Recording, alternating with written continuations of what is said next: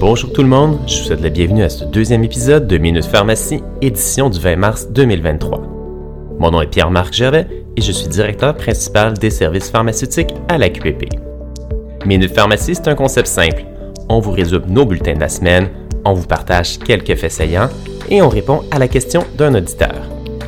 Cette semaine, on va faire un retour sur le nouveau mode de rémunération, on va parler de la fin du paiement des refus, de webinaires, de tests rapides et d'accessats. Finalement, la question de la semaine sera si on peut facturer les modifications de doses lorsqu'on fait la prise en charge d'un patient. Avant de commencer, je veux souhaiter un excellent mois de la reconnaissance de la pharmacie à tous mes collègues. Je tiens à le dire, vous faites un travail exceptionnel. Prenez le temps d'écouter les entrevues que Benoît Morin a données à différents médias, mais aussi de nous suivre sur les médias sociaux. On va continuer à sensibiliser les patients sur la meilleure façon de vous aider à rendre vos services dans le contexte difficile de la pénurie de main-d'œuvre. On sait que vous travaillez extrêmement fort pour rendre ces services-là, puis les patients, bien, il y a des petits gestes qu'ils peuvent faire pour vous aider à simplifier votre chaîne de travail, comme demander à l'avance leur renouvellement. Je vous rappelle aussi l'importance de prendre soin de vous. Des fois, prendre un petit moment dans la journée pour rire, pour sourire au travail, ça fait du bien. Partagez avec vos collègues. On en a besoin. Je vais faire un bref retour sur le nouveau mode de rémunération. Je sais que vous avez hâte de savoir comment ça va vous toucher. Ce qu'on peut vous dire, c'est dès que les paramètres vont être connus, on va vous partager des outils pour vous aider à bien comprendre le nouveau mode de rémunération. Puis ça, ça vous est transmis avant que vous ayez le temps de passer au vote. Donc c'est important que vous ayez toute l'information en main pour bien comprendre le nouveau mode, l'impact sur votre pratique, la plupart du temps, ça a été un impact neutre, quelquefois positif, quelquefois négatif, mais on veut que vous soyez capable de prendre une décision éclairée. Donc, on va vous soumettre l'outil avant que vous, soyez appelé à voter. Nouveau mode, ça va rien changer pour la plupart des pharmacies, mais c'est vraiment rendu le temps de, nous moderniser puis de se tourner vers l'avenir. Notre modèle de rémunération date des années 70. Hein. Notre première entente, c'est en 1972. Donc, il est temps de changer ça de reconnaître là, ce qui s'en vient avec les thérapies de plus en plus complexes pour vos patients, puis bon, d'être rémunéré en fonction du travail que vous accomplissez. Donc, en soi, soyez rassurés, tout sera présenté et expliqué, de sorte que vous soyez en mesure de voter en toute connaissance de cause. Fin du paiement des revues. Euh, à compter du 1er avril prochain, là, vous ne pourrez plus facturer vos refus d'exécuter une ordonnance ou son renouvellement à la RAMQ. Ça ne veut pas dire que vous ne pourrez plus faire de refus. Vous allez toujours pouvoir faire des refus, mais ça ne sera plus payé. Puis bon, ben, pourquoi on fait ça? En lien avec le nouveau mode de rémunération, je vous dis, le rôle du pharmacien a changé.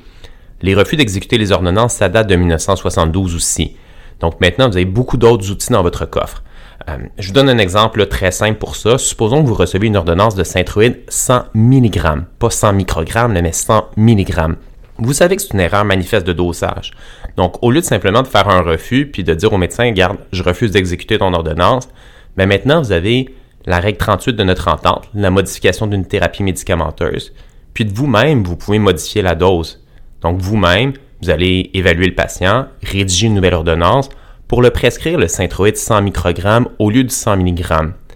De 1, vous évitez de retourner une ordonnance au médecin puis lui dire de refaire son ordonnance et donc de perdre du temps de son côté. De deux, vous simplifiez la vie du patient. Puis de trois, pour vous, mais c'est une rémunération qui est plus adéquate, qui correspond vraiment aux actes que vous faites. Donc, pour vous aider dans cette transition-là, on a préparé à la QPP une courte formation, une courte capsule, ça dure 12 minutes, puis ça va vous aider à bien comprendre qu'est-ce qu'il y en est, puis on vous donne des options. Euh, allez voir là, dans notre site web, sur la section Entente avec le M3S, vous allez trouver cette euh, capsule-là euh, qui va vous expliquer par quoi on peut remplacer la très très grande majorité des refus. Donc c'est vraiment un pas en avant pour nous dans la modernisation du rôle du pharmacien. Notre prochain sujet, ce sont les webinaires qui s'en viennent. Donc tout d'abord, je voudrais faire une petite correction. Lundi dernier, j'ai annoncé le webinaire Mieux comprendre l'asthme et ses traitements. La date, c'était la bonne, donc le 28 mars, mais l'heure, là, c'est pas 8 heures le matin, c'est 19 h Donc, 19 h 28 mars, webinaire Mieux comprendre l'asthme et ses traitements. Puis là, ben, je vous annonce un autre webinaire en différé pour les propriétaires et leurs équipes. Vous avez Mélissa Bellan, une super pharmacienne propriétaire avec Dr Arnaud Gagneur, qui vous parle de l'hésitation vaccinale et de comment intervenir auprès de vos patients qui semblent hésitants face à la vaccination.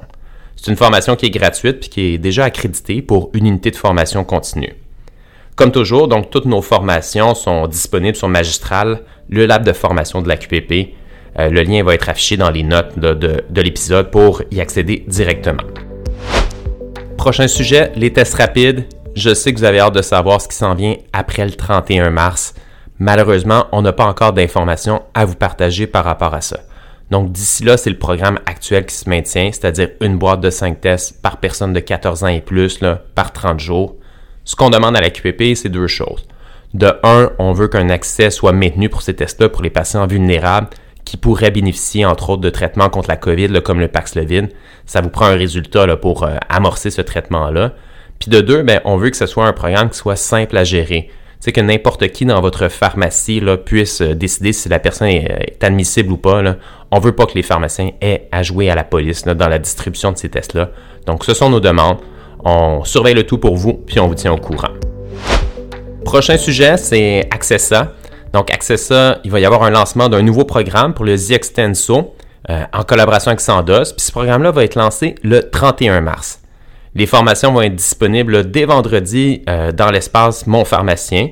Puis euh, ça va se retrouver dans la classe médicamenteuse GCSF. Donc, c'est le quatrième de cette classe-là, le Ziextenso. Donc, si vous faites la formation, vous êtes admissible pour tous les autres programmes de cette classe-là. Puis en tout, ben, ça porte à 13 déjà le nombre de programmes disponibles chez Accessa, ce qui est vraiment formidable. Donc, allez sur notre site web, allez suivre ces formations-là, commencez à aider vos patients dans le cadre de ces programmes-là. Une très, très belle occasion pour vous, vos équipes et vos patients. Donc, euh, consultez notre site web. Finalement, c'est notre question de la semaine. La question sur la prise en charge qui revient souvent. On me demande, est-ce que je peux facturer des modifications de la thérapie médicamenteuse quand je fais de la prise en charge? Je suis vraiment content de répondre à cette question-là parce que pour nous, ben, c'est un élément majeur de notre nouvelle entente. Donc, dans les euh, règles de prise en charge, donc la règle 32, qui vous permet de prendre en charge euh, l'asthme, la MPOC, la douleur chronique, hein, des nouvelles conditions, en plus de celles qui existaient déjà, donc euh, l'hypertension, l'hypercholestérolémie, le diabète traité ou non avec de l'insuline, le traitement prophylactique de la migraine, puis euh, les troubles de la glande thyroïde, l'hypothyroïdie. Donc ça, c'est la règle 32 de notre entente. Quand vous faites une prise en charge, ben oui, vous pouvez facturer vos modifications de dose. Donc dans la règle 32 maintenant, quand vous faites votre rencontre initiale, donc vous débutez la prise en charge, la personne ne doit pas être dans les cibles à ce moment-là. Puis après ça, ben, toutes les fois que vous ajustez la dose, euh, à la hausse, à la baisse, vous, pouvez facturer vos modifications de, thérapie médicamenteuse avec la règle 38. C'est la même chose qui s'applique dans la règle 33, qui, elle, c'est le soutien, euh, la prise en charge en soutien à la déprescription. Donc, supposons que vous voulez cesser un médicament chez un patient, vous voulez faire de la déprescription. Toutes les fois que vous modifiez la dose, bien, encore une fois ici, vous allez pouvoir facturer votre règle 38, modification d'une thérapie. La seule exception, c'est vraiment la règle 34, qui, elle, est la prise en charge de l'anticoagulothérapie. Elle, c'est un forfait mensuel. Donc, à ce moment-là, les modifications de, thérapie, la règle 38, ne peut pas être facturée pour la règle 34, l'anticoagulothérapie. C'est vraiment la seule exception, mais dans tous les autres cas, non seulement vous pouvez le faire, mais vous devriez le faire. Il hein. ne faut pas manquer ces, occasions-là euh, pour lesquelles on a travaillé très fort pour vous offrir le tout. Eh bien voilà, c'est ce qui met fin à ce balado Minus Pharmacie. Je vous remercie beaucoup de votre attention. Avant de conclure, j'ai reçu beaucoup de mots positifs après le premier épisode. Je tiens à vous remercier. Mais sachez que derrière ma voix, il y a toute une équipe qui permet de rendre ce balado possible. Autant l'équipe des communications avec Mariana, Louis, Françoise, que mon équipe au service pharmaceutique. Donc moi, je, vous, je, leur transmets vos remerciements. Là, ça leur fait chaud au cœur. On vous invite à consulter les ressources de la QPP pour demeurer bien informé au sujet de votre profession ou des activités de votre association comme nos bulletins, euh, notre site Internet et les formations qu'on offre. Si vous travaillez dans une pharmacie communautaire, demandez à votre employeur, pharmacien propriétaire, la clé secrète de votre pharmacie, ce qui va vous permettre d'accéder à notre espace pharmacien du site web monpharmacien.ca et accéder à nos services. N'hésitez pas à nous faire part de vos questions et commentaires et là-dessus, je vous dis à bientôt.